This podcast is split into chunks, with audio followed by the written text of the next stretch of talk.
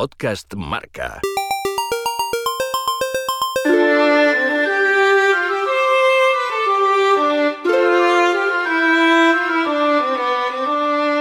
Es uno de los mejores ciclistas que ha dado nuestro país, un corredor que se ganó el respeto de Dimers gracias a sus gestas y hazañas deportivas, pero su desmesurada ambición y su rivalidad con el caníbal le privaron de un palmarés mejor.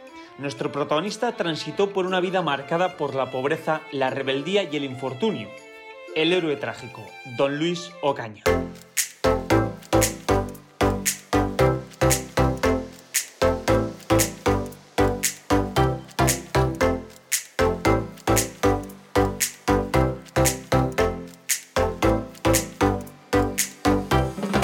Era una persona extraordinaria.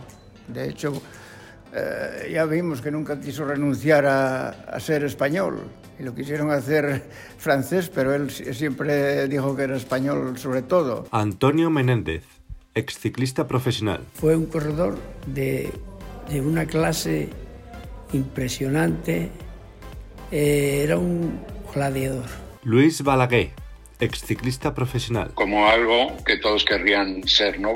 Poder volver a tener un Ocaña, una forma de demostrar que se podía ser español y ganar el Tour, ser contrarrelojista, ser, ser un ciclista moderno, lo que, lo que era Ocaña, y, y, y despertó el apetito de, de, ir al Tour con, cuando volvió el reino de Perico y Arroyo, un poco cogieron esa herencia, ¿no? De, de ir al Tour con ambiciones, se tardó 10 años desde que ganó el, Tour, hizo sentirse muy orgulloso a toda una generación en España de, de tener un tío como Caña. ¿no? Como no fue un gran director, no creó escuela y, y, cuando comentaba en la radio que fue un poco su última actividad, también era él el que le llevaba la contraria a todos, quedó un poco como, como perro verde, ¿no? Pero para nada fue eso, fue un tío que podía haber liderado toda una generación si no hubiera tenido una vida tan, tan reñida con el destino, ¿no? Carlos Arribas, periodista del país, autor del libro Ocaña. La personalidad tan fuerte que tenía, las ganas que tenía, el genio que le echaba las cosas,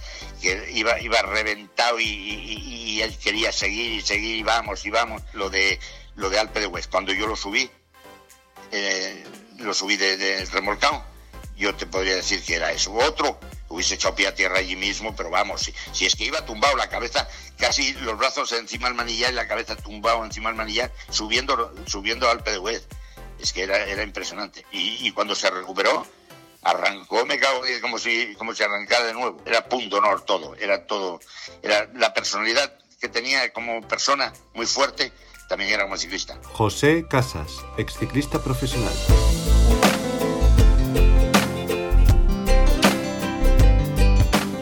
Jesús Luis Ocaña Pernía nació en Priego, en Cuenca, el 9 de junio de 1945. Su infancia fue atípica, era un momento complicado en España por la posguerra. Como cuenta Carlos Arribas en su libro Ocaña, su madre llamaba a Luis y a sus hermanos para que acudiesen a su casa a la hora de la merienda, y no lo hacía para dar a los chiquillos su ración. La pobreza obliga a sus padres tener que desplazarse primero al Valle de Arán y posteriormente emigran a Francia en busca de un mejor futuro económico. A las miserias del hambre se le une un delicado estado de salud. Ocaña tuvo que superar una tuberculosis que le marcará el resto de su vida con una apariencia débil. Es en Mont de Marsan donde Ocaña aprende a montar en bicicleta y donde se va proyectando un carácter rebelde. Y de hecho ni tenía bicicleta ni nada, fue visitando un poco a, un hermano de su padre que vivía por, en el sur de Francia, por Mont de Marsan, que, que montó un día en bicicleta con, con, sus primas y le dejaron ir. Y desde entonces yo creo que lo asoció un poco a, a la idea de libertad, de poder mover, porque en, en, Villa tenía que ir andando al colegio, era una vida durísima y, y no tenía apenas, vamos, aparte de, de bastante miseria casi cercana a la pobreza, lo suficiente para comer por el trabajo del padre. Pero la sensación de llegar a, al sur de Francia un día que fueron a visitar al, tío y, ver que había luz, porque Villa es un.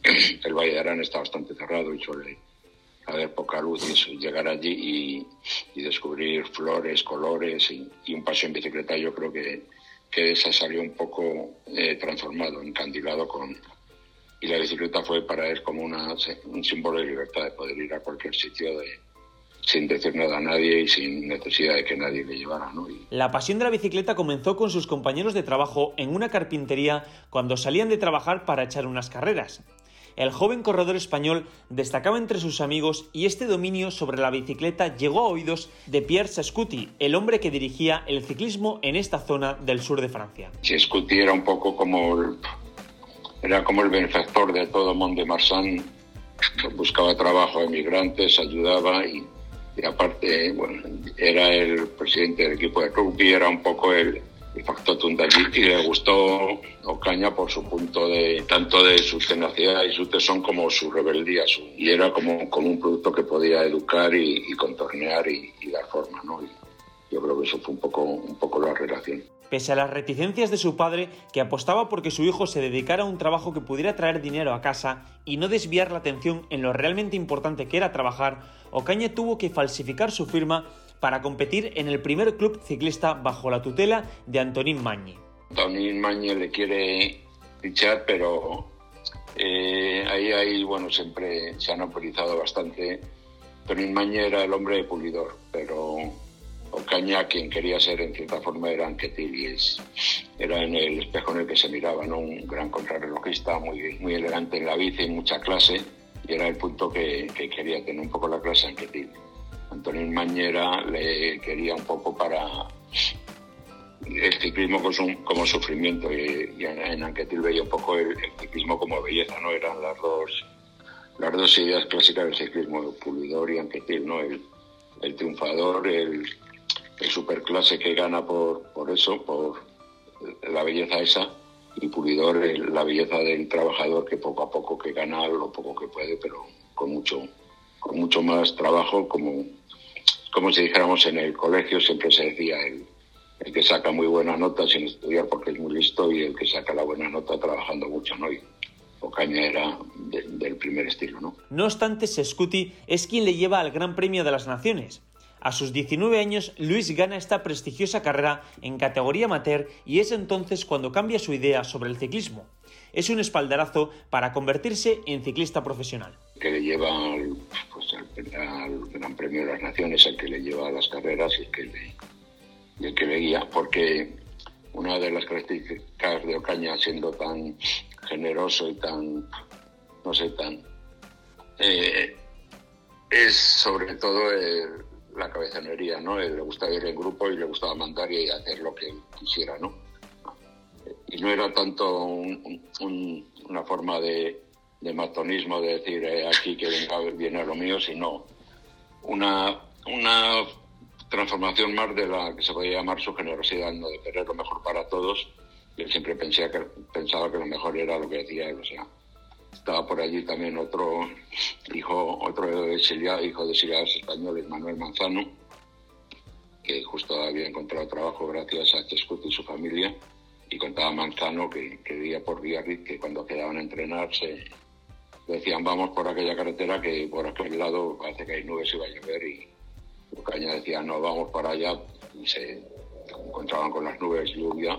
Total que acababa muchas veces siendo solo, ¿no? Era un poco entonces necesitaba alguien no tanto que le, que le frenara, sino que guiara sus impulsos hacia, hacia algo más positivo y más constructivo, ¿no? Y eso fue un poco discutió que, que le aconsejo siempre por donde cuando ya se decide que, tiene que ser profesional y que el ciclismo va a ser su vida, ya su, su gran decisión y, y cuando, cuando, por así decirlo, ve, ve sentido al ciclismo en justo en los contrarrelojes, un poco el, toda su carrera fue eso, carreras basadas en, las contrarrelojes.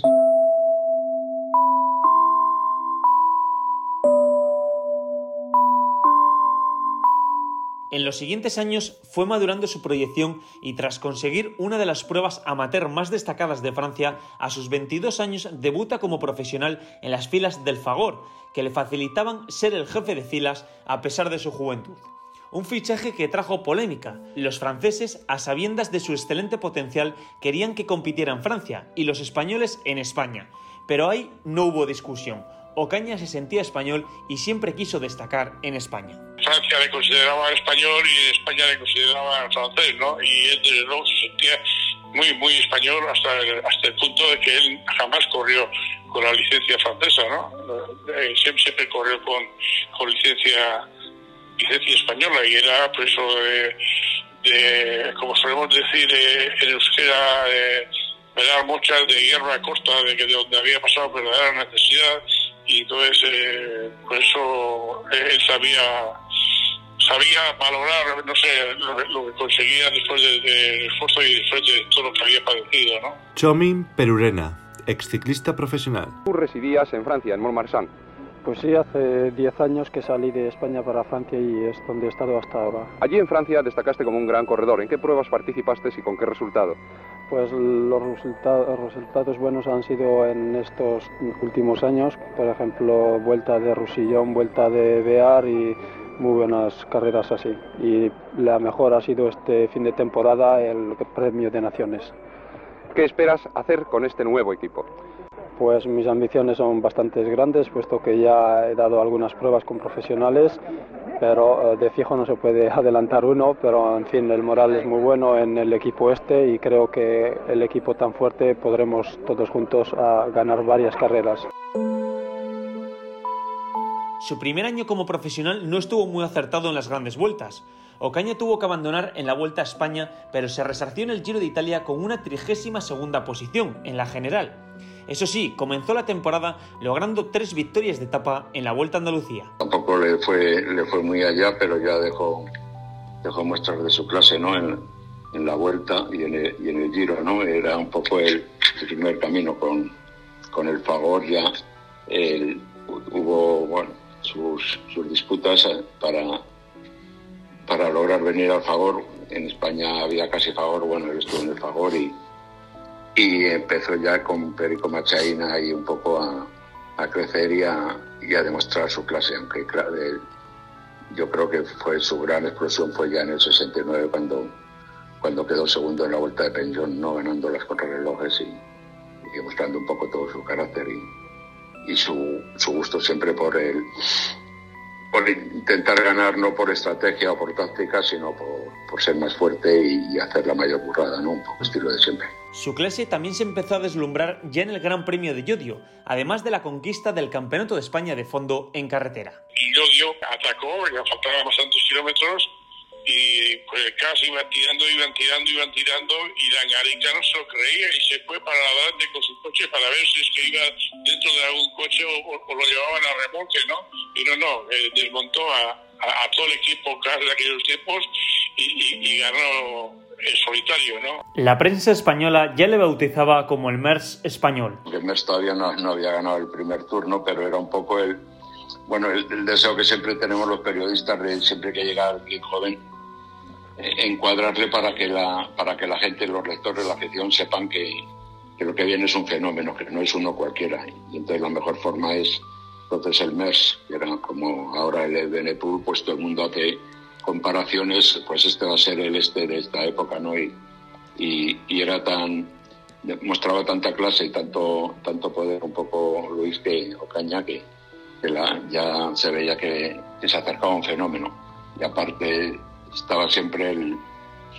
Era alguien un poco desconocido, ¿no? No, no había la capacidad que tenemos ahora de enterarnos de la vida y lo que hace cada persona, sino alguien que llega del sur de Francia y llega aquí a, a un ciclismo muy establecido ya en, en, los años 60, el ciclismo de, de Gavica, ya del primer Perurena o de los hermanos Galera o de Manzaneques y tal, y, llega algo que es, o Agustín Tamames, todo aquello, Fuente todavía no había salido, y era un poco como, como el inicio, la llegada de, de, un viento muy fresco y desconocido que a todos les fascinó. ¿no? Aún así, su descubrimiento llegó en 1969, con su enorme segundo puesto en la Vuelta a España, logrando tres etapas y la clasificación de la montaña. Para España que la descubrió porque, claro, había hecho toda su... aunque había ganado una Vuelta al Vidasoa y donde le, donde le vio Perico Machaín, ¿no? Y le, y le fichó para, para el favor, pero es un poco el, el, descubrimiento en España de que había un campeón ahí, un campeón escondido ¿no? en, Francia y que, y que además le, le, gustaba venir a correr a España ¿no? y demostrar en... Era un poco, yo creo que Ocaña ha sido siempre como, su, su motor es como la lucha contra la injusticia, ¿no? Se ha sentido siempre víctima, víctima de la vida y de la historia, ¿no? De, toda su vida ha sido tener que luchar contra algo, contra mientras veía a otras personas tener una vida más fácil sin necesidad de, tanto esfuerzo, él cualquier cosa tenía, siempre había algo. Acuérdate cuando trabajaba en un taller de maderas y de, de banista, vamos, de, de aprendiz y siempre enfrentaba con el jefe porque veía era un poco como todo lo que le rodeara era para aguantar un poco su libertad y, su deseo, ¿no? Por eso su forma de correr era así también un poco de, de él solo contra todos, ¿no? Le gustaba ese, personaje. Llega el momento de su primera oportunidad para competir en el Tour de Francia. En su cabeza solo estaba el objetivo de ganar, pero no era consciente de que también venía un joven corredor belga que estaba despuntando con tres victorias en la Milán-San Remo, ni más ni menos que Merckx. Aquí comenzó una de las mayores rivalidades del ciclismo y el inicio de una mala suerte crónica. En la sexta etapa, en Balón de Alsacia, sufre una dura caída tras golpearse contra una señal de tráfico. Logra acabar la etapa, pero al día siguiente se ve obligado a abandonar.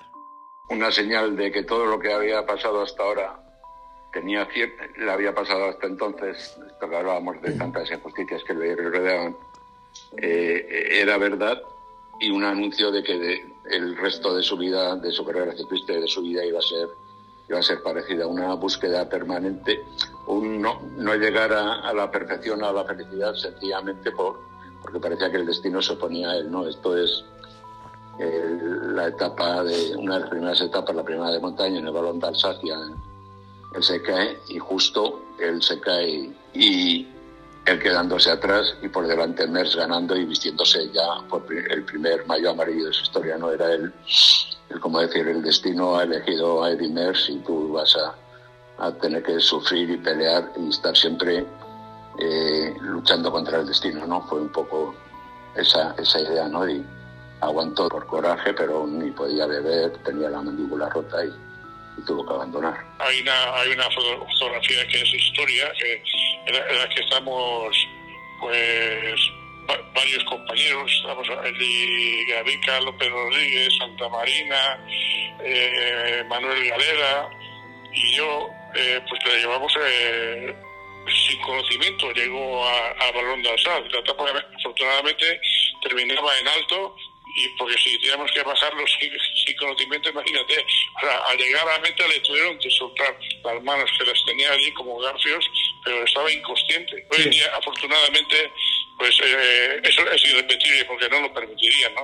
Digo afortunadamente porque aquello, aquello fue una, una, una salvajada, pero bueno, es una foto foto histórica que muchos aficionados la recuerdan y muchos aficionados la, la, tienen. Ocaña cerró la temporada conquistando la Vuelta a Andalucía, la Semana Catalana, la Vuelta a La Rioja y una etapa del País Vasco, y ficharía por el Vic para la siguiente temporada. Era un salto cualitativo importante. En 1970 vence en la Vuelta a España y en el Dauphiné. Con Tamame se, se divierte mucho en primero atacando en Montserrat, eh, luego Tamames le, le, quitó el amarillo en aquí, había tan poca montaña que suenan como, como a chiste, ¿no? En, en Somosierra, aquí en, en, la salida de Madrid, y, y hoy Ocaña le puso bastante en, en bastantes problemas en, en, Orduña, pero recuperó Tamames y, al final fue la contrarreloj final, como, como siempre, tenía siempre esa seguridad Ocaña, ¿no? La, la de la contrarreloj para, y entonces fue ya el tremendo, ¿no? Ya, ya la gran figura y en España, pero él, él siempre tenía un poco el, la idea de, de, Francia. Pero en el Tour de Francia se volvería a encontrar con un intratable Eddy Merckx, a pesar de lograr su primera victoria de etapa en la Ronda Gala. La primera etapa de su vida, pero, pero le faltaba algo, le faltaba algo y, y quizás lo que le faltaba era correr ya en un equipo francés y, estar más centrado. Y fue un poco la, la decisión de, pasar al Big, ¿no? De, en ese momento y, y ya dar el, el, paso definitivo a, a, hacerse no tanto francés como un equipo que pudiera estar enfocado al Tour y con grandes, con grandes ciclistas.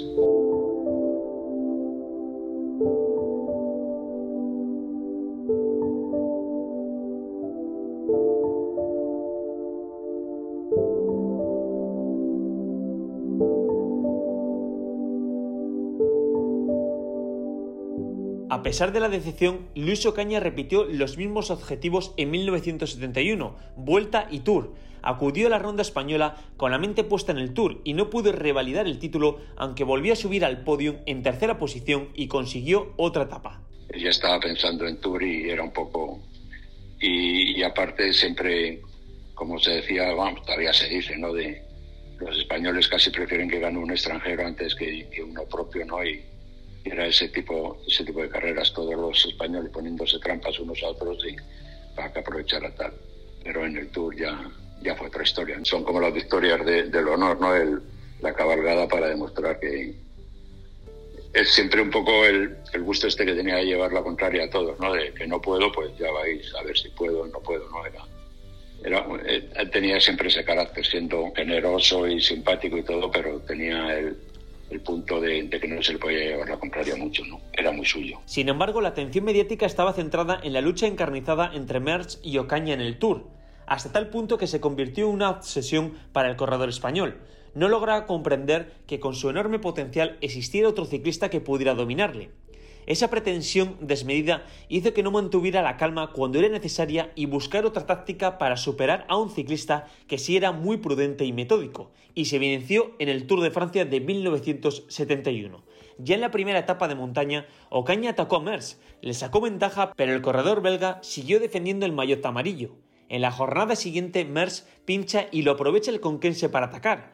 Quería demostrar que era mejor que él, y en realidad se presenció una etapa magnífica para los intereses del español tras aventajarle en nueve minutos en meta.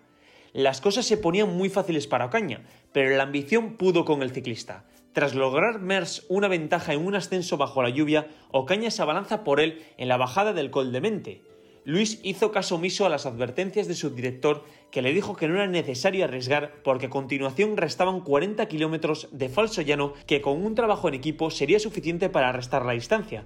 En una carretera complicada por la lluvia, Ocaña sufrió una aparatosa caída que le hizo abandonar el Tour en ese preciso momento. Todo viene de su fijación con Mers. Mers. Él pensaba que el, resto del pelotón, todos los ciclistas, los Gimondis y compañía, solo salían a las carreras cuando estaba Mers para, para quedar segundos. se conformaban que le daban a Mers. Y eso le, se le llevaban los, le llevaban los demonios, ¿no? Porque él siempre ha sido un, luchador, luchador y, y sobre todo contra alguien al que todos consideran superior, él no lo podía aceptar. ¿no? Y, a partir de ahí fue el, 71, logra en, en Merlet la gran victoria con una escapada loca, desaforada desde muchos kilómetros antes, en los Alpes, un día de super calor y tal. Mers dobla la rodilla, termina la etapa con varios minutos, con nueve minutos de retraso y Ocaña ya tiene en teoría el tour ganado porque ya solo quedan los Pirineos y con controlarle a Mers pues ya le valdría, ¿no?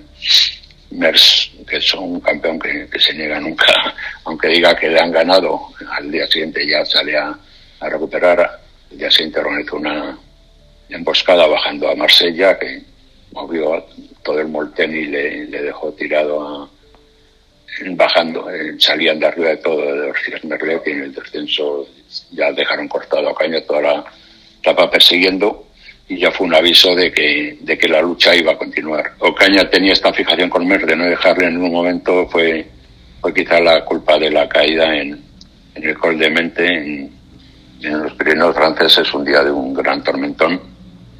Mers, eh, muy listo, ataca bajando y Ocaña en vez de dejarle y decir, bueno, ya le cogeremos en el valle, ya nos organizamos, se lanzó detrás de él y, cometió el, y en un, descenso terrible todas las ruedas patinaban entre el barro y, la granizada y no se veía ni nada, pues se cayó caña por, por ese tesón, esa, esa gana que tenía de, de no dejar a Mer ni un segundo, ¿no? Y de mostrarle siempre que estaba a su altura. Entraba a la vuelta un, poquito en España, en el Valle de Arán, porque subían luego el portillón y, allí todo el mundo esperando a que llegara Ocaña y, y nunca llegó, no se lo llevaron a hospital a Tarbes en, helicóptero y ahí se acabó el Tour del 71. Salimos de Grenoble y a, los 15 kilómetros se atacó el Tarango en un repecho que había bastante duro, un puerto de, creo que era de segunda categoría o de primera, no lo sé, pero atacó porque hacía mucho calor, hacía demasiado calor y el Tarango. Se fueron a por el Tarango, yo ya no los vi a ninguno, ni al Tarango, ni a Ocaña, ni a Mer. Ahí ya se deshizo todo el pelotón y llegamos a Grenoble. había ganado a esto, perdón, a Ortier Merlete y había ganado Ocaña con casi 10 minutos de ventaja sobre, sobre el segundo que era Vanín Peimer. Mm, al día siguiente descansamos en, en, en Merlete. Bajamos a entrenar y abajo estaba, abajo del puerto estaba Ocaña con la prensa, televisión y demás. Y ahí le, le llamé, Luis, ¿qué tal? Dice, ya ves, hoy ha venido toda la televisión y toda la prensa, que ayer no teníamos a nadie estos días atrás. Tal, ahora están aquí. Bueno, muy bien. Tal. Salimos al día siguiente, Ortier Merlete en Marsella. En la salida estaba muy bien, muy buen ambiente, pero se, notaba algo de, que iba a haber problemas. Y, justo, nos tiramos para abajo porque la salida era arriba en el puerto de Ortier Merlete y nos tiraron para abajo Mer y nueve tíos más, de italianos, holandeses, belgas, todos, todos con el mismo, con la misma cuestión para desbancar a Ocaña. Entonces, cuando estábamos por allá abajo, habíamos bajado el puerto y por el plano, ya que se, nos agrupamos casi todos, eh, López Rodríguez me dijo a mí, ¿puedes tirar casas? Dije, ¿pero para qué vamos a tirar? Dice, si puedes tirar, pasa la cabeza. Ya después ya te cuento por qué van las cosas.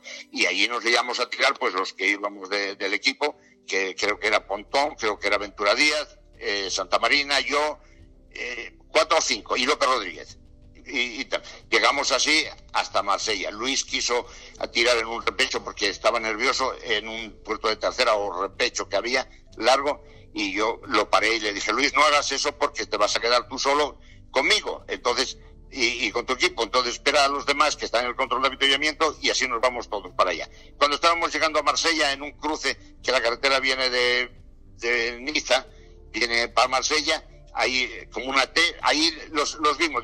Luis, están ahí, míralo. Dice, sí, nos llevan un minuto, no te preocupes. Y tal, digo, ¿los cogemos ahora? Dice, no, porque todos estos que vienen a rueda, Banín, Petevenet, eh, Zoetemer y compañía, no han dado un relevo a nadie. Por lo tanto, si nos quieren coger para ganar la etapa, que tiren ellos. Y no tiraron, y seguimos tirando nosotros los que veníamos tirando, y nos sacaron en meta dos minutos.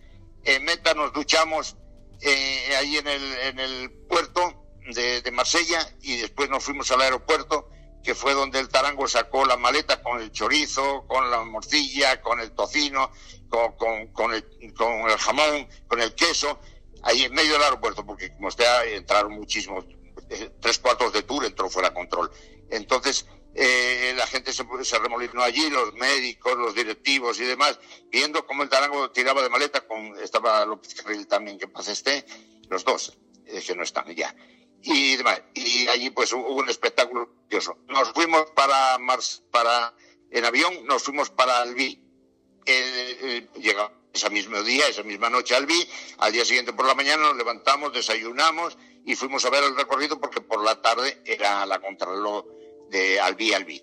Al día siguiente salimos de la etapa en Rebel y llegábamos a Luchón, que era donde, donde se cayó Caña, en el Col de Mente porque también hacía un calor de 42 grados antes de subir y, subiendo el puerto de, mm, de, Mente caían granizos como huevos de paloma y claro, los frenos no respondían y, había muchas caídas, entre ellas de las grandes fue la de Luis. José Casas, exciclista profesional. En un momento no propicio para él, se va a Eddie un poco y no tiene la, la serenidad de estarse tranquilito y dejarle que se vaya, eh, que daba tiempo para meta, pues no, precisamente lo peor, lo, lo, menos bueno que tenía Ocaña era dominar la bici, controlarla, digamos que no era un gran bajador, pero se cruzan las circunstancias que hay una auténtica tormenta de agua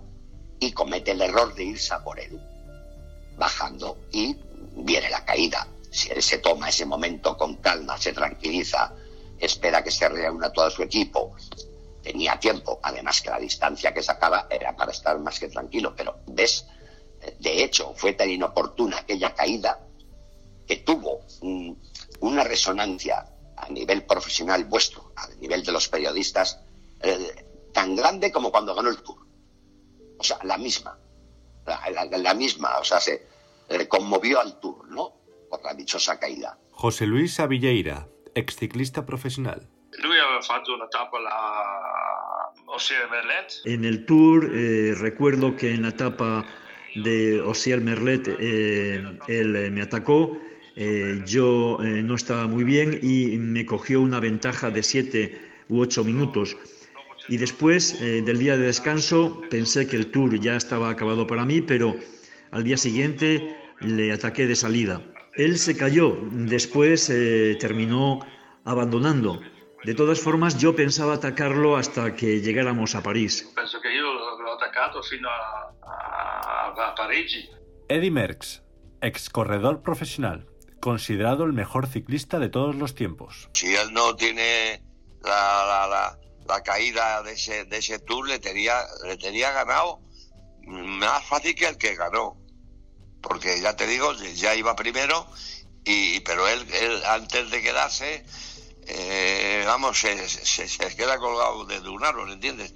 Quiso seguir, le atacó Ediver en la bajada esa que se puso, te digo, se registro como de noche, prácticamente, y un, una tromba de, de, agua, y este ya te digo que era un poco pastosillo en ese aspecto, no dominaba, y va, se, se cayó una, una caída tonta, pero, pero ese tú ya le tenía ganado. Julio Jiménez, ex ciclista profesional. Estoy seguro que seguro que lo hubiese ganado.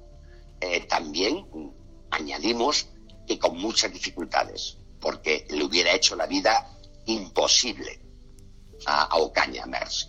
Pero eh, las circunstancias eran para que hubiese ganado ese tour, particularmente porque es que en ese tour es de las posiblemente de las veces que mejor ha estado Ocaña, en mejor forma, en, prueba de yo, eh, eh, iba líder, claro, evidentemente. Y además eh, para como enemigo natural de Mers, que ha tenido muchos, Gimondi, el Tarango, el mismísimo Tevenet, pero Tarango le metían aprietos, pero eran en aprietos puntuales. El que de verdad le sometía a una disciplina de exigencia brutal era Ocaña, por una sencilla razón, porque contra el lobo volaba. O sea, que todo el daño que le hiciera subiendo lo sostenía a lo largo de una clasificación general porque Contrarreloj era tan poderoso como él, o casi. Esa era la circunstancia que hacía que de Ocaña eh, fuera eh, eh, el enemigo en su momento número uno de Dimers.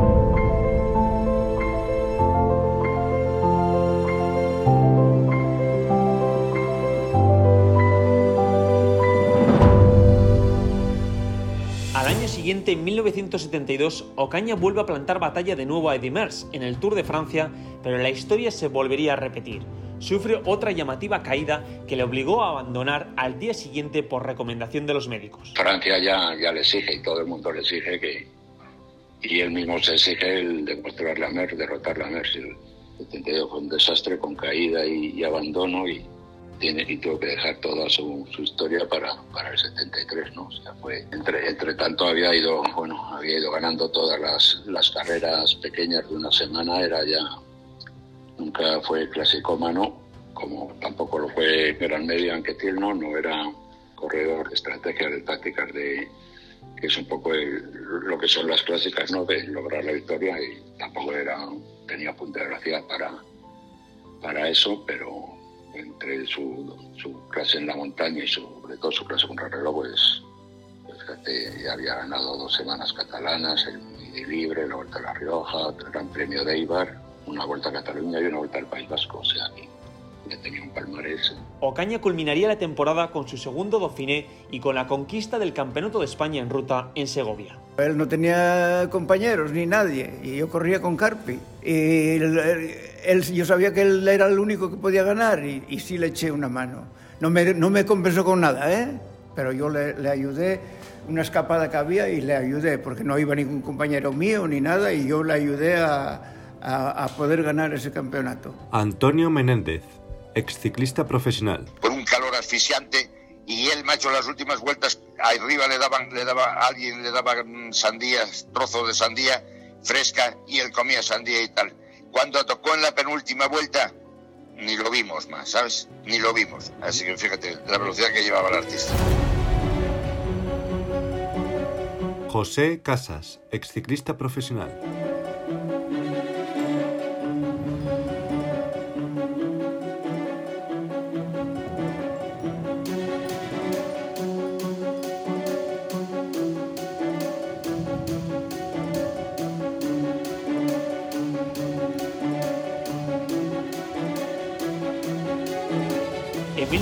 1973 decide participar en la Vuelta a España.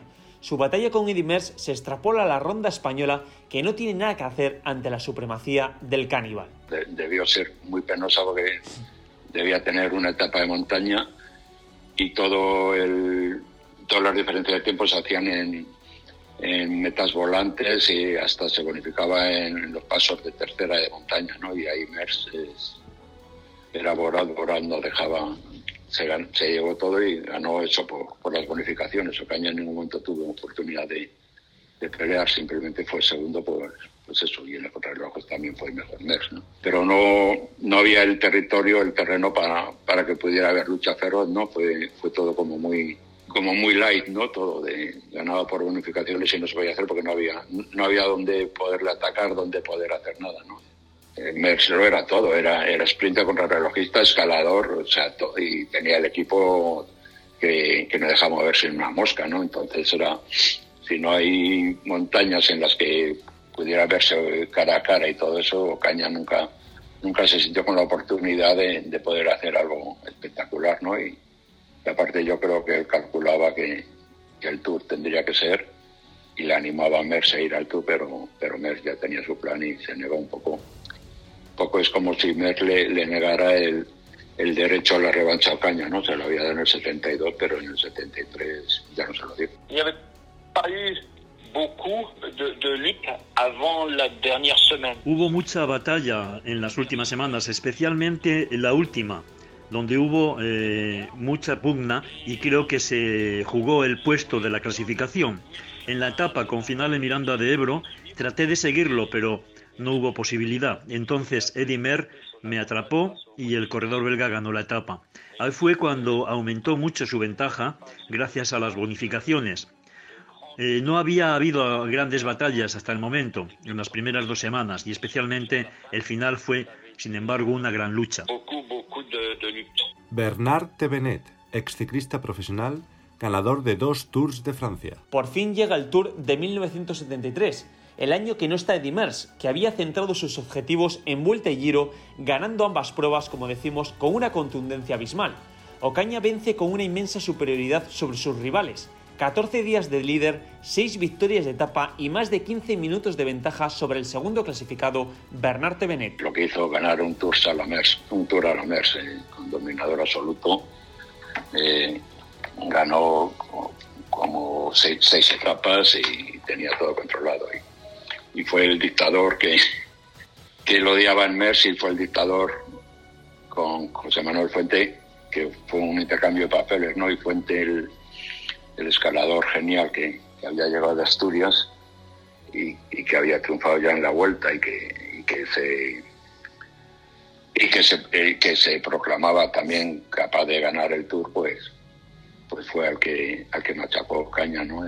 Sobre todo en la famosa etapa de, de Lesorres que escaparon los dos y, y Ocaña intentó humillarle, de decirle te dejo ganar, si tal, y, pero acabó machacando Caña Fuente porque estaba mucho más fuerte. Pero, y Fuente siempre tenía el día, el día malo, tenía mucha mucha palabra y mucha clase, pero, pero nunca sabía medir sus fuerzas, ¿no? Fue un poco el, y fueron un poco los dos, los dos grandes genios del ciclismo español en los años 70 y, y los dos que murieron jóvenes y se les ha puesto un poco el barniz trágico de por su fin y por, y por su vida y, y entonces quedan un poco quedan como figuras un, un, tanto, bueno, más épicas todavía de lo que fueron, ¿no? Y el punto trágico este que tanto gusta.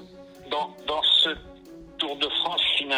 En este Tour de Francia, finalmente la batalla estuvo entre Ocaña y Fuente porque eran los grandes corredores en esta carrera. Eso sí, la lucha entre Ocaña, Fuente y yo fue bastante dura. En realidad, la gran pelea fue por el segundo lugar entre Fuente y yo porque Pensamos y nos dimos cuenta de que Luis era prácticamente inalcanzable e inexpugnable. Una vez en los Alpes, eh, tanto Fuente como yo entendimos que no podíamos luchar por el primer eh, lugar contra él, entonces dejamos que Luis hiciese su carrera, él es como es, y con Fuentes peleé principalmente por el segundo lugar. Creo que de la forma en que Luis Ocaña estuvo en este Tour de Francia, incluso Si Mers hubiera estado allí, habría tenido muchos problemas para vencerlo. En cualquier caso, el Eddy Mers de la Vuelta de 1973 no hubiera podido nunca vencer a Luis Ocaña del Tour de Francia de 1973. Luis acabará la temporada con un tercer puesto en el Campeonato Mundial en Ruta de Barcelona. Nunca pudo haber ganado en Montjuic por, porque primero estaba la tenaza belga, el Mers Martens, y estaba, estaba Gimondi, o sea, había cuatro muy fuertes y cuando quedaron los cuatro más fuertes se sabía que Ocaña era, era el más lento y el que nunca el que nunca podría ganar a menos que se fuera solo, pero, pero era imposible no con ese grupo y fue justo la, pelea entre Mercy y Martens la que permitió a Gimondi. Siempre hay un italiano aprovechándose de, de los fallos, no de los errores de los demás. Llegó Gimondi al Mundial de Mundial, que es el que podía haber ganado Luis Ocaña, pero, pero tampoco el circuito era tan súper duro como para que pudiera llegar uno en solitario. Y aparte con ese nivel de rivales, imagínate cómo, cómo para hacer exhibición. ¿no? Luis Ocaña, ¿para usted también era Feliz Gimondi el máximo rival en el sprint final? No, yo pensaba que era Martens que iba a ganar el sprint porque se había reservado últimamente mucho y eh, pensaba sinceramente que Martens sería el más rápido de nosotros. ¿Está satisfecho de cómo se ha desarrollado el sprint final? ¿Piensa que esta medalla de bronce corresponde a sus merecimientos? En fin, corresponde porque no creía esperar tanto hacer lo que he hecho en este campeonato, pero no corresponde a la fuerza física que hoy me he encontrado y eh, como no sprinto, no he creído absolutamente en este sprint he decidido a último momento y por eso he hecho tercero. La edición de 1974 del Tour debía medir a los dos últimos vencedores de la Gran Boucle. Sin embargo, la mala suerte volvía a hacer acto de presencia. Una caída a falta de una semana obligaría a Ocaña a no poder estar en la salida del Tour de Francia. Mers volvería a ganar con solvencia. Antes, en la Vuelta a España quedó cuarto sin apenas poner en aprietos a José Manuel Fuente y consiguió su tercera Dauphiné. Iba a cumplir 29 años, ya estaba, ya había tenido lesiones, caídas, eh, enfermedades, estaba un poco siempre y en el 74 que fue el segundo, la segunda vuelta de, Fuente ya fue un poco la un poco un poco la, idea de que de que su tiempo estaba acabando no de que no y él mismo sabía que no iba a volver a coger la forma estaba estaba ya muy muy triste y muy y, muy, muy decaído, no, no tuvo mucho, mucho que hacer en esa vuelta, ¿no? en, la, segunda vuelta de, de.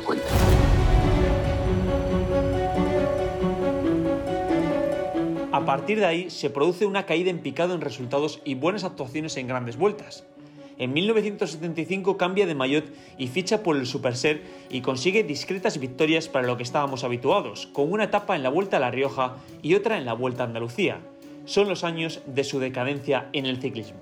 En el 74, Balaguer, mm, un día que salimos a entrenar, mm, me, llama, me dice, oye, que me ha llamado Luis y que me ha dicho que está formando un equipo ciclista que, cuenta, que cuenta contigo, que no firmes con nadie ni te, ni te apalabres con nadie porque tienes que ir con, nosotros, con nosotros que vamos a hacer un equipo en Pamplona ya te comentaré todo y tal. Bueno, hasta que me llamaron de Pamplona, fui, firmamos el contrato y ahí seguimos con el, con el Superser. Ahí empezamos con el Superser. En 1975 vuelve a abandonar en el Tour por motivos de salud. Él, se, le, infestó una fístula en, el, en, el, en, la pierna, en la ingle. Se le infectó y se, se le abrió esa fístula y no, se, no le cerraba y tenía que ir en el sillín, tenía que ir de lado, sin, sin posarse prácticamente en el sillín, ir de lado para no, no y tuvo que abandonar. Al final llegó, no me acuerdo qué etapa era, que tuvimos que, viejo y yo y Pedro Torres, lo tuvimos que llevar en volandas y allí fue donde se dieron cuenta que Ocaña no estaba mal y tanto Tevené como, como, como aquellos que había dijeron que había que dar y, los últimos kilómetros nos llevaron a, a, a toda leche a ver si Ocaña se quedaba. Y, tal. y nosotros lo llevábamos igual, cada uno por cada lado. Cuando, cuando cansábamos, cogía otro y así, los últimos 15 o 20 kilómetros para la meta. Y ya al día siguiente ya no pudo salir. Con Luis Ocaña eh, coincidí el, el, primer año, el último año mío de profesionales, de perdón, de aficionados, 1975, que nos llamaron del equipo Teca, de un equipo Teca que en aquel año era de mayor rojo con, con Santiago San Miguel para correr la vuelta a La Rioja, que era la última carrera de temporada, corríamos aficionados con profesionales. Entonces, en esa época estaba Ocaña con el, eh, estaba Ocaña con el Super Ser y justamente vino Tamames a pedir ayuda al equipo Teca para que ayudásemos porque iba de líder iba de líder en la vuelta a La Rioja, él, frente al CAS y el Monteverde que se habían unido en contra de Ocaña. Entonces llegaron a la habitación allí para, para pedirnos que nos iban a pagar 5.000 pesetas a cada uno por ayudar a trabajar al equipo con Ocaña. Y dije, no, no, yo no corro, yo no corro para eso porque yo por 5.000 pesetas corro una carrera de aficionados y las ganaba en aquellos momentos y yo no corro. Sin embargo, luego en carrera, bueno, al final no admitieron porque si no me decían que iba para casa sin correr, lo admitieron, y justamente era la etapa, eh, la última, la tercera y última etapa, íbamos por Arnedo y acababa la, en acababa en, en Logroño, cuando yo, cogí de un grupo de atrás en un corte y subiendo el puerto de las Tres Tetas, allí en Arnedo, llegué adelante y entonces Ocaña, como no sabía nada, cuando yo llegué adelante a tirar, en ese momento a tirar, iba a atacar y en ese momento dijo, no, no, chavalín, chavalín, no tires así, sino a tren, a tren. Y yo, como siempre, admiré mucho a Ocaña, porque fue, fue eh, una persona fuera serie, como ciclista, pues me puse a tirar y me acuerdo que era una etapa de 175 kilómetros y acabaron 225.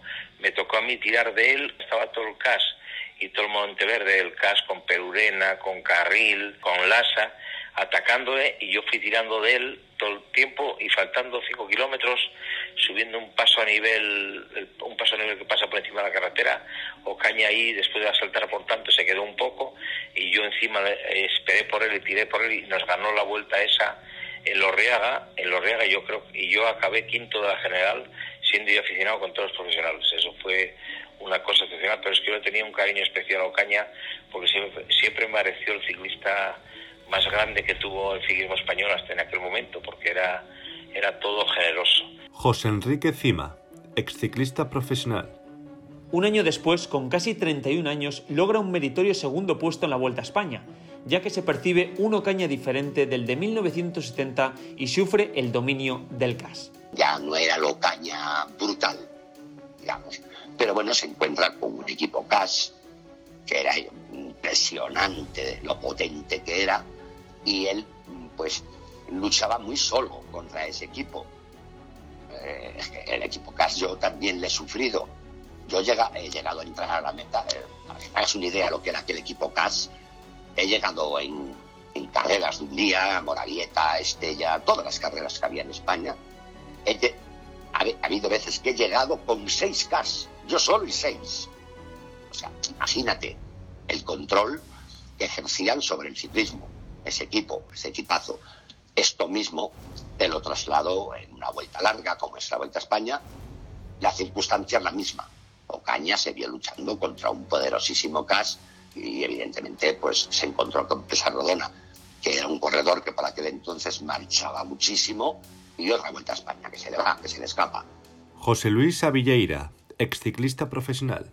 Sin Mers, Ocaña disputó el Tour de 1976, pero su potencial ya se había disipado. En la etapa del Pedegüez, él había antes de llegar al Pedegüez había un puerto de tercera categoría o de segunda categoría, no recuerdo fijo. Y Ocaña dijo, ahí en el puerto este hay que empezar a subirlo, pero fuerte, fuerte, no sin demarrajes, pero a tren fuerte, lo más fuerte que podáis.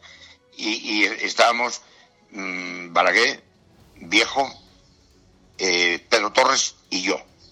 Después en la, bajamos el puerto y tiramos hacia, hacia el Pedegüez y, los, nos quedamos solo ya Pedro Torres, viejo, y yo, tirando a tope de, de, él y de los que quedaban. Y nada más que llegamos al, pueblo para empezar a subir, yo me tiré para yo y los otros tiramos, nos abrimos para que pasaran ya esto porque nosotros íbamos ya reventados. Y, yo me cogí unos bidones de agua que me dio Saura ahí para, para empezar a subir. Cuando llevaba yo unos subiendo a tren, yo tranquilo, ya, ya había hecho todo el trabajo. Subía, cuando llegaba unos tres kilómetros así de subida, eh, recuerdo que siento un claxon que, que, yo conocía, era el claxon del equipo del coche del equipo nuestro. Y, yo decía, ¿qué pasa aquí? Yo veo ese claxon tal, me parece conocido, pero ¿qué, qué? Si esto está arriba, no viene por atrás. Hasta que miro para atrás y veo al coche de Saura haciéndome señales con las luces y con el claxon y Ocaña delante del coche, echado sobre el manillar, con un desfallecimiento terrible. Me, espero, aflojo la marcha despacio, despacio, bueno, yo ya iba despacio, pero bueno, y, llego a Ocaña y me, Saura me dice, Casas, ayúdalo como puedas. Me puse al costado de él, con la mano derecha lo agarré por el mayo y yo por la izquierda al manillar y fui tirando de él para arriba. Cuando ya estaba cansado, le pegaba un empujón y me iba a lo izquierdo. Cambiaba de posición y otra vez. Lo llevé hasta arriba, casi faltando tres kilómetros para el alto, así. Me metieron no sé cuántos minutos de penalización, una cantidad de francos impresionantes. Caña ni hablaba. Saura me decía, oye, tranquilo, no te preocupes, porque claro, los árbitros me decían, casa Sanrete, si no, que, que, lo dejara todo. Y, y, Saura me decía, tú para adelante, para arriba, para arriba, y lo subía hasta allí, hasta que él se recuperó, y cuando se recuperó arrancó y, se, marchó hasta arriba, faltaban tres kilómetros así. Yo subí, después que cogí a Pedro Torres y eso, lo subimos hasta allá. Cuando llegamos al hotel, me dijo, no vuelvas a hacer más esto que has hecho hoy conmigo, porque si no, si tú no me, llevas así, tú, tú podías haber ganado la etapa de hoy tranquilamente. ¿eh? Dije yo, pero aquí estamos por ti, no estamos por mí. Lo de la etapa es, es no, no, no, no pasa nada, es que tú estés para la general en, eso. Dice, bueno, te doy las gracias, pero no, no lo vuelvas a hacer más. La etapa que ganó José Luis Viejo, esa la preparamos, o sea, la preparó él. Dijo, vamos, esta etapa hay que atacar de salida. Casas tú, atacas de salida. Tal. Cuando te cojan a ti, tiene que atacar Viejo. Cuando, te, cuando cojan a Viejo, te ataco yo. A ver si es por ahí, por, los puertos, que, un puerto o dos que había por mitad de la, de. Bueno, yo ataqué de salida y me parece que fui hasta el control de vitallamiento, fui solo, solo. Me agarran y según me agarran, salta viejo por un lado, salta, lo cogen, no lo dejan marchar, enseguida lo cogen. Salta Ocaña, lo, también van por él, no lo cogen. Entonces saltamos viejo y yo, los dos, uno por cada lado, y nos marchamos otra vez. Y, seguimos para adelante. Y una vez pasado el control, dice viejo, vienen por nosotros. Así que, ¿por qué no te quedas tú, que, que, tú ya llevas de la salida escapado y demás, y a ver si paran pues de eso? Digo, bueno, vale, venga, me quedo yo. Entonces yo me quedé, y, porque era todo en la cabeza del pelotón, porque la mayoría del pelotón que venía todo estirado de uno en uno, no se había enterado de lo que pasaba por la cabeza. Entonces yo, yo no me pasaba el control, me quedé allí con las manos, eh, levantando las manos, como diciendo, estoy aquí, ¿me entiendes? Y la verdad es que llegaron a mí, llegaron muy flojo. Y, cuando llevábamos unos cuantos kilómetros, se acerca a mí y me dice, Casas, ¿hay alguien escapado? Digo, sí, José Luis Viejo. Dice, me parecía a mí que yo, que yo, yo había visto algo por ahí. Y, tal. y sí, fue la etapa que ganó, que ganó Viejo. Caña tenía pensado atacar, pero que como ya iba Viejo solo, lo habían dejado, pues tal, no, no pudo atacar. Subimos fuerte el puerto, pero no, no, no no se pudo atacar y ganó la etapa hmm. viejo. Y atacó en el Piresor, atacó Piresor y se marchó con Van Impe. Y, y, él fue solo tirando. Y con la mala suerte de que iba el director de, del equipo nuestro detrás de él, claro, con, con, el, con el jefe de, de, del Superser en el coche.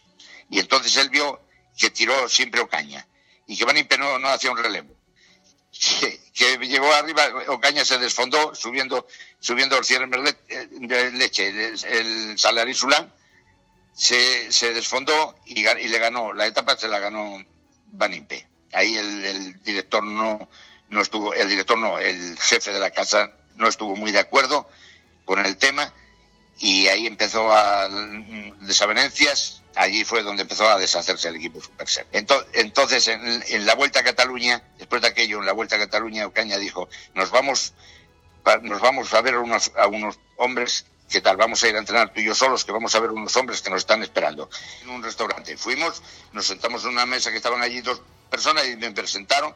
Son los directores, el director y el manager del equipo no sé cuánto de Holanda. Ah, pues muy bien y tal. Bueno, ¿qué haces aquí? vamos a firmar con ellos dos años. Y el equipo dice, el equipo me parece a mí que no va a seguir, dijo Luis. Aquí me parece que la cosa ya está terminada. Yo, bueno, no sé. Oye, y eh, habló con él Luis, dijo Luis, bueno, aquí Casas, lo que os dije. Dice, sí, sí, lo que tú digas. ¿Y cuánto, le vais a pagar? Dijo, dijo Ocaña. Y, los, los, jefes esos del equipo ese le dijeron, lo que tú digas, Luis, eres tú el que, el que pone las cosas. Y yo, ponlo tú, que yo, que lo firmamos lo que sea. Y yo dije, no, no, esperen un momento, por favor, a mí déjenme pensarlo un poco porque yo quiero pensarlo y tal. Yo no tenía ganas de marcharme para, para Holanda, ¿me entiendes? A correr en, bicicleta. Pero el caso fue ese, que dije, Luis, ya firmaremos en otra ocasión, yo firmo en otra ocasión, no te preocupes y tal. Vale, vale.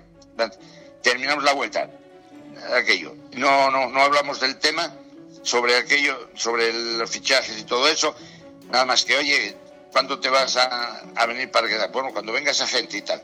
Venga, ya te llamaré yo. Para la subida a Montjuic. Llegamos a la subida a Montjuic y, y, y, y al terminar Montjuic me dijo, Casas, nos vamos para Gijón, con los dos coches, el tuyo y el mío. Cogemos a tu mujer y a tus hijos y nos vamos para, para Mont de Marsan.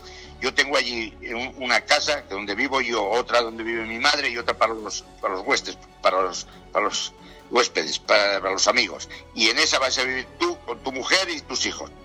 Y no te preocupes de nada porque ya he hablado yo allí en Mors de Marsan para un colegio para los niños y demás. Tal.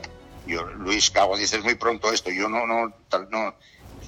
Venga, que después vamos, mira, después que terminemos dos años de correr con, con, esta casa de, Holanda, nos dedicamos a, al Armañac, que tengo unas fincas en Nogaró al lado del, al lado del, autódromo de Nogaro, tengo unas fincas de viñedos para fabricar armañá.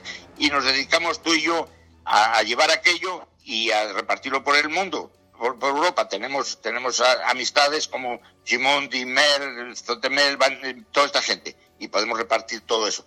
Y cuando uno reparte, el otro se queda en la finca y, cuando, y así sucesivamente. Y yo te lo juro que dije, le dije que no, fue la mayor burrada que cometí en mi vida, ¿me entiendes? pero le dije que no. Con todo el dolor de mi corazón ahora, ahora, bueno, ahora no, después de que pasó todo.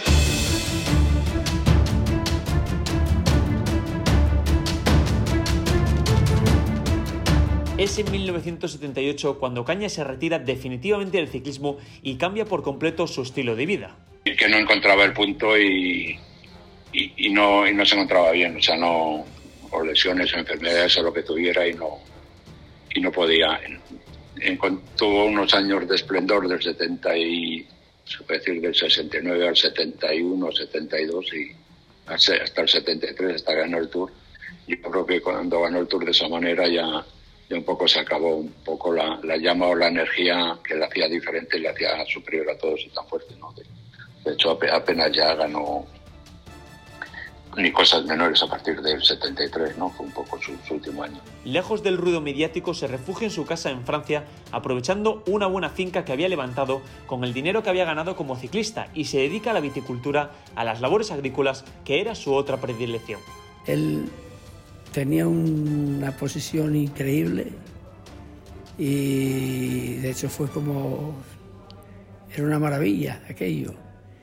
Y, y empezaba, o sea, haciendo el Armañac, todo eso, 573 hectáreas, con un castillo y siempre era perfeccionista en, en todos los temas de vivienda y de todo. Y cuando vino aquí a presentar el champán, que como tenía tanta uva, pues entonces hizo una variación. Y estuvimos precisamente en Tarango, él y yo cenando. Estuvimos hasta las 4 de la mañana hablando y tal. Luis Balaguer, exciclista profesional. Intentó regresar al mundo del ciclismo primero como director y luego como comentarista deportivo para salir adelante tras arruinarse con sus tierras. En aquella época, en 1979, además, sufrió un severo accidente de coche que estuvo a punto de perder la vida. En la etapa de descanso del Tour hicieron como una exhibición de, de 4x4 de coches y, la gente iba ahí para divertirse en el circuito y él se lo tomó como competición y, derrapó, volcó y estuvo a punto ahí de morir. Perdió un ojo, perdió... No, y estuvo mucho tiempo, logró salir por, porque eso caña, ¿no? Porque tenía un organismo excepcional, ¿no? Pero, pero eso fue también como otro, otro aviso de, no de su fragilidad física, sino de, de su fragilidad vital, ¿no? La hepatitis C y las deudas fueron una piedra muy pesada para un Luis Ocaña que no quería llegar a anciano. A los 48 años, la misma edad en la que falleció su padre, decidió suicidarse con un tiro en la sien. Y me llaman que se, eh, a, a, las 3 que se había suicidado. A mí me parecía increíble. No lo creía. ¿Cómo fueron esos momentos, Luis? Hombre, duros, porque cuando pasa esto a un amigo, pues oye, es que no puedes hacer nada. Lo que hay en el cerebro es la leche. Vine a Madrid a verme, pues para que le ayudara a distribuir sus vinos. Eh, y nada, pues yo encantado, me encantó. Estuvo en casa, estuvimos comiendo. Y bueno, yo sí que le vi muy, como muy afligido, como muy. Y, unos días después, pues se quitó la vida. Yo creo que eso eh, sí que me conmovió, porque nada me hacía suponer que, que llegara a eso. No encuentro ninguna extrañeza, salvo una preocupación muy fuerte por intentar introducir sus vinos en España y distribuirlos. Yo por aquel entonces estaba en Mercamadrid, podía hacerle esa gestión, de hecho comencé a hacérsela, pero tenía esa preocupación, esa, esa tensión, la misma que cuando era ciclista, esa, esa cosa de yo te los envío, tú me los distribuyes, digo, sí, sí, no te preocupes. Luego estuvimos hablando largo rato de cuando habíamos sido ciclistas, de tal momento y de este otro momento, y te acuerdas y no te acuerdas. Lo que pasa siempre cuando se juntan un par de ciclistas profesionales, o tres o cuatro. Evidentemente, sí que le, le vi ligeramente desarmado, no con aquel genio, ni aquel carácter, ni aquella fuerza le vi un poco como perdido. Fuera del ciclismo, eh, ya como persona hombre de negocios, eh, le vi como perdido, no le vi tan, tan insultante como él era. Pero nada, nada a suponer eh, de que se fuera a quitar la vida. De hecho, yo es que creo que es un estado emocional de los seres humanos que yo creo que ni ellos mismos cuando van a hacer eso, dos horas antes lo, lo piensan porque si lo piensas no lo haces, evidentemente. Esa es mi opinión, creo. Si yo hubiese estado con Luis, es muy posible que no hubiese llegado a lo que llegó, porque él necesitaba siempre de alguien de confianza con él, alguien en quien él depositar su confianza, abrirse con la persona que, que él creía de su, confianza. Vino a buscarme cuando yo tenía el mesón, cuando murió López Carril. Estuvieron en el mesón en, eh, que yo tenía en Gijón eh, estuvimos todos allí, comiendo todos los del CAS, nosotros, todos, todos los que vinieron al entierro. Y me volvió a repetir lo mismo, Casas, ¿te quieres venir para Montemarsan? Mira que seguimos en pie de la Me trajo una caja de Armañá, ¿eh? de lo que él producía, Armañá Luis Ocaña. Me arrepentiré hasta que el día que me muera. Empezó a deprimirse cuando, cuando vio que el cuerpo, que él estaba siempre orgulloso de su cuerpo y de su tonicidad física y muscular y de, cuando vio que el cuerpo se empezaba a caérsele y, y se veía que la decadencia ¿no? Y, y no la aceptaba ¿no? Y, y luego eso la, la, enfermedad del hígado el, el, estar siempre dependiendo de llevar las inyecciones de ponerse de el sentirse dependiente fue fue mortal. Aparte de todos sus enamoramientos sus eh, sus amoríos y un poco Josiane su mujer el control la crisis económica, eh, un par de años tuvo mala cosecha, hubo tormentas y le arrasó el viñedo, no tenía seguro, tuvo que empezar a pedir dinero, fue, fue la vida que, que siempre habría odiado, ¿no? De, depender de otra, la, la, que vivió de niño y que vio a sus padres depender un poco de todos y, no quería. Y, y, se vio él justamente en, la plenitud de, la edad, en los, acercándose a los 50, en, con todo, que todo se le venía encima, todo se le acababa, ¿no? Fue, pues debieron de ser momentos muy duros, ¿no? La familia también, con sus hijos tampoco logró una gran, logró llevarse tan bien como habría querido, no, por eso, por esa necesidad de imponer su, sus criterios y, y, y, aparte de sus hijos eran rebeldes como, como él era, ¿no? O sea, le habían salido a él. fue así un poco el, fue como una, un poco una decadencia en la tristeza que, que acabó como acabó. Muchos lloraron su ausencia. En su funeral, Mers, con quien hizo las paces antes, portó el féretro del genio Ocaña. El mismo ciclista belga llegó a decir que Ocaña reunía más condiciones que yo. Si fuera más inteligente en carrera, obtendría mejores resultados. Y todos nos preguntamos, si Ocaña hubiera sido más calculador y la fatalidad no estuviera presente en él, ¿hubiera ganado Mers? Era tan difícil competir contra Eddy Merckx. Yo creo que Luis era un ciclista emocional, un ciclista que estaba además muy molesto con Merckx, quien parecía muy reservado, muy metódico, pero era importante no hacerlo. Era necesario mantener mucha sangre fría contra Eddy Merckx y creo que Luis tenía muchas cualidades, pero su defecto fue no saber cómo mantener la calma. Bernard Tevenet, exciclista profesional, ganador de dos Tours de Francia.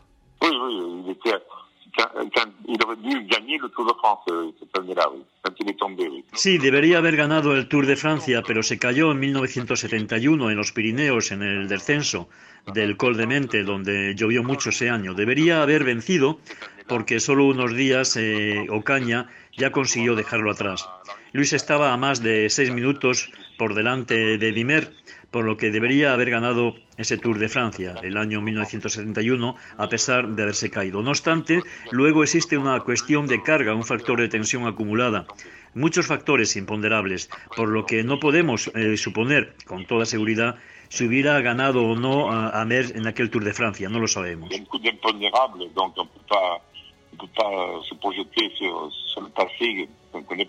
Lucien Aymar, exciclista profesional, ganador de un Tour de Francia. ¿Por qué crees que no le ganó a Mer? Por ambicioso, por ser un guerrero, porque si no sería un hombre más reservado y, y él siempre buscaba la guerra. No quería ni paz ni nada, quería guerra. Y a nosotros nos traía al ataque todo el día.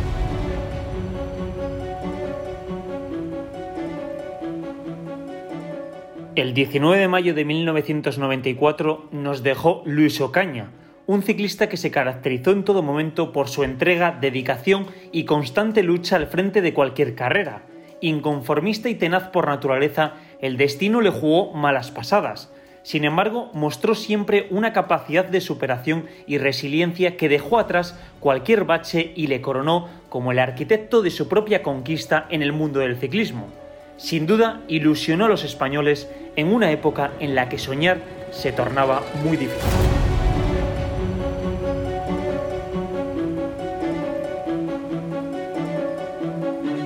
El inconformismo, no, nunca buscar pactos ni compromisos ni nada, no, sino el, lo que tiene en la cabeza es, o la cabezonería no se puede llamar, tiene que ser así, tiene que ser así, solo se hace así, por, por mucho que le, que le digan cuidado que por ahí no es.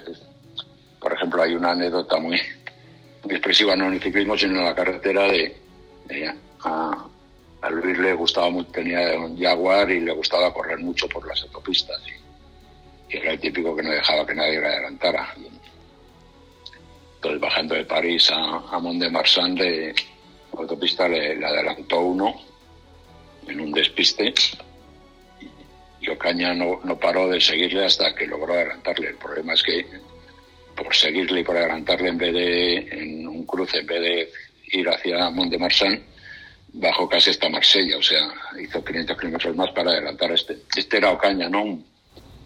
Esta, esta necesidad siempre de, se ha decidido que una cosa tiene que ser así, tendría que ser así, ¿no?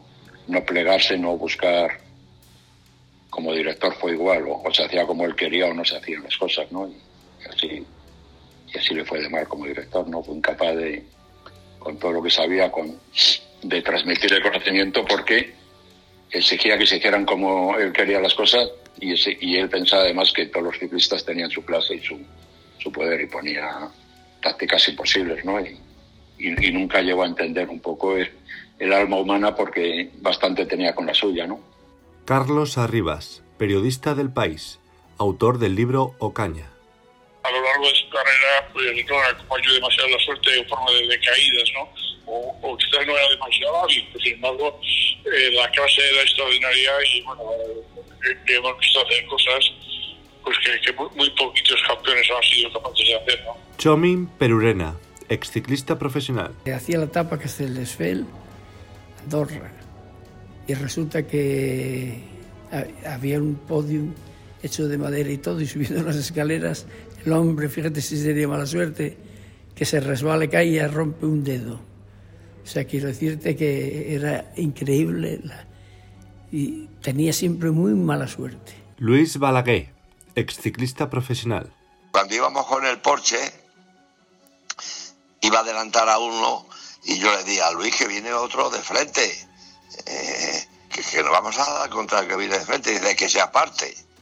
Hostia, que se aparte, y si no se aparta, ¿entiendes? Tenías esas cosas y eh, era un temperamento Julio Jiménez, exciclista profesional. se produce una, una, una neutralizada en plena carrera, pues no sé qué, si por un paso a nivel, que si paran a los de adelante, que si no.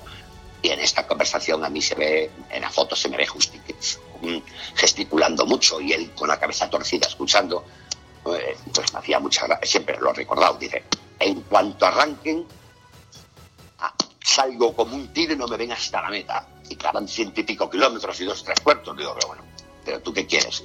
¿Pelearte con estos ciento y pico tíos? Dice, pues claro, ¿y qué más da? No, o sea, él es así, como claro, ¿y qué más da? Y yo le, le trataba de decir, pero chicos, si quedan ciento y pico de kilómetros y tienes aquí a todo el pelotón fresco como una lechuga, ¿a dónde vas a ir? Y no, él no lo veía, él es que era así. Es un poco, ahí sí que tenía unos rasgos parecidos a nuestro querido Tarango, en esas cosas, ¿no? O sea, eh, nada, él, eh, cuando nos soltaran de la neutralizada había un puerto, y yo ataco, me voy y ya está, y ahora, y el que quiera venir, que venga. José Luis Avilleira, exciclista profesional. Anche un grande campione, no?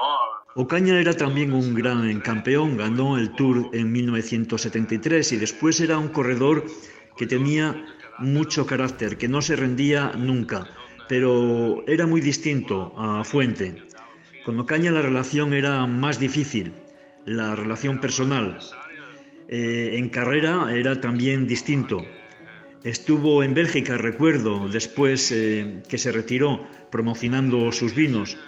Pero sí, durante los años 70, 71, 72 y 73 era muy difícil ganarlo. Negli anni 70, 71, 72, 73 era. Poi altri anni l'ho sempre battuto, no? Eddie Merckx, ex corredor profesional, considerado el mejor ciclista de todos los tiempos.